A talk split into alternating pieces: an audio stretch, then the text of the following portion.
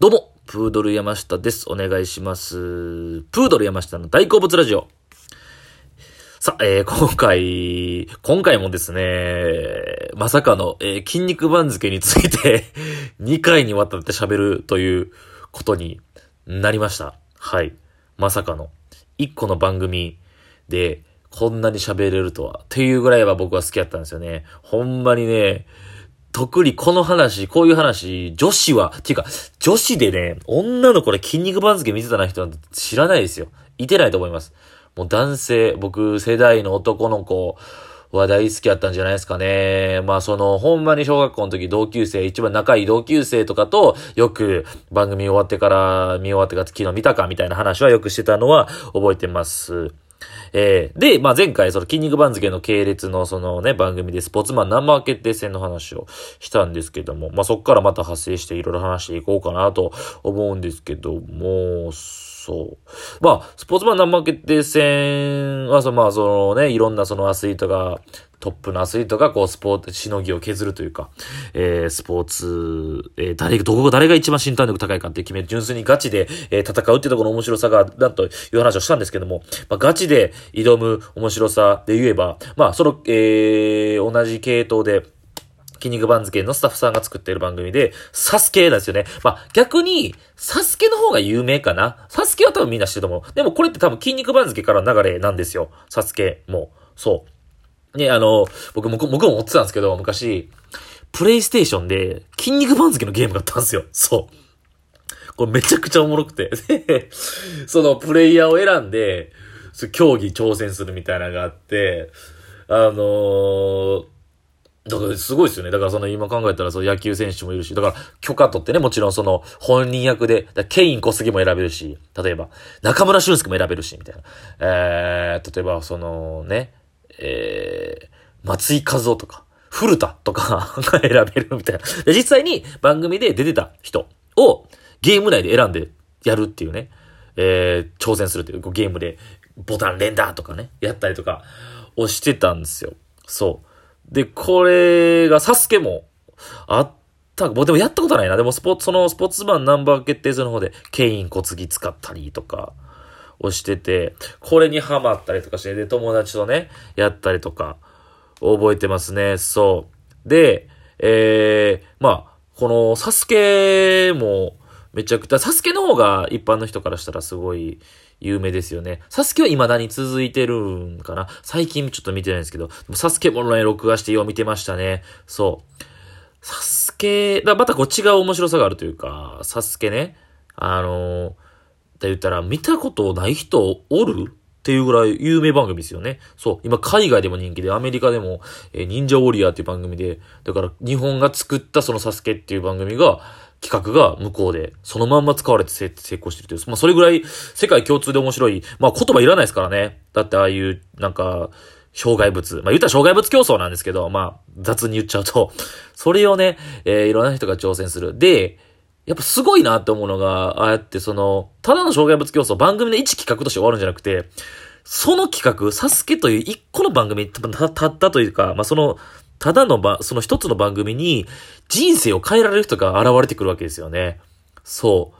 ええまあ、輝ける場所みたいなことなんでしょう。まあ、おそらく、まあ、ああいうのが強い、ええ言ったら身体能力が高い仕事をしてる人、まあ、飛び職の方とか多いんですよね。とか、こう、肉体労働系の人が多くて、で、そっから、一般参加で出てくるんですよね。素人で。で、参加して、それで活躍して、クリアできれば、注目が集まる。言ったらヒーローになれる、みたいなんで、番組がそれで定着していくと、そういう、そういうイメージになっていくというか、で、それで人気になっていくんですよね。で、えー現れ始めたのが、そのサスケ内だけで人気者が出てくるんですよ。で、普通の一般人なんですよね。一般人で素人さんなのに、普通の職業、普通は普段働いてる人なのに、えー人気者、サスケの中での人気者、ちょっとタレントっぽくなってくるんですよね。えーそれがいわゆるサスケオールスターズみたいな人たちなんですけど、えー本当に普段ね、普通の仕事してはるんですよね。まあまあ嫁さん子供いてとか、まあ独身の方もいらっしゃるんですけど。で、その人たちが個人で、個人的に、えー普段、えープライベートで集まってサスケの練習をするんですよ。これがね、このぐ、貪欲さというか真面目さ、実直さが、面白いなーというか、まあ、ちょっと、正直いじりも込みでね。まあそれは番組内でもそういう感じには、テイストにはなってるんですけど、でも、サスケに人生変えられてとか、もう生きる希望みたいになってるんですよ。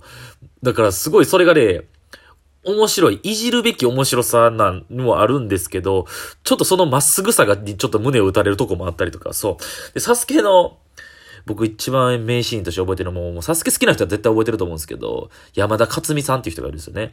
で、山田勝美さんって人は、えー、あの、最初何やったっけな最初の仕事ちょっと忘れましたけど、だからね、この人が、まあ失礼ですけど、サスケはむちゃくちゃ、あ、サスケ愛はすごくて、サスケに対してすっごい打ち込むんですよね。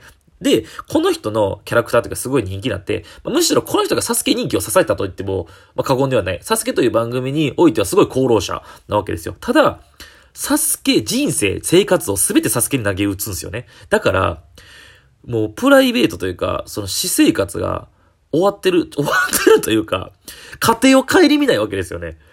だからもう、なんやねんと、その、嫁さんとか、その周りの人からしたら、もうなんやあの人もサスケばっかりやって。まあ言ったらもうそれしか見えてないみたいな。自宅にね、セット、サスケのセットを作るんですよ。自作で。で、それで練習するんですよね。そう。で、一時、そのサスケに打ち込みすぎて仕事辞めるんですよ。無職になるんですよね。で、で、なんか、嫁さんの実家でアルバイトするか、なんかそんな、鉄工所アルバイトみたいなとこもあったりとかして、まあ、ダメ人間ですよね。クズを、クズ男なんですけど、でも、それが、ファンとか、周りのサスケに挑戦する、またその、後輩みたいなやつが出てくるんですよね。それが、もう、山田勝美が憧れになるんですよね。山田勝美さんもそこまで人生をサスケに投げ打つっていう、ミスターサスケと呼ばれたこの山田勝美さん。めちゃくちゃおもれ。たまに TBS の水曜日のダウンタウンとかもたまに出てきますよね。あの、めっちゃ、でも多分その後も多分ね、今もそうやと思うんですけど、サスケの普及というか、多分それですごい人気、海外でも多分その人気っぽいんですよ。すごいですよね。だから一個を突き詰めて、周りが見えへんくなるまで極めるっていうことのね、そう。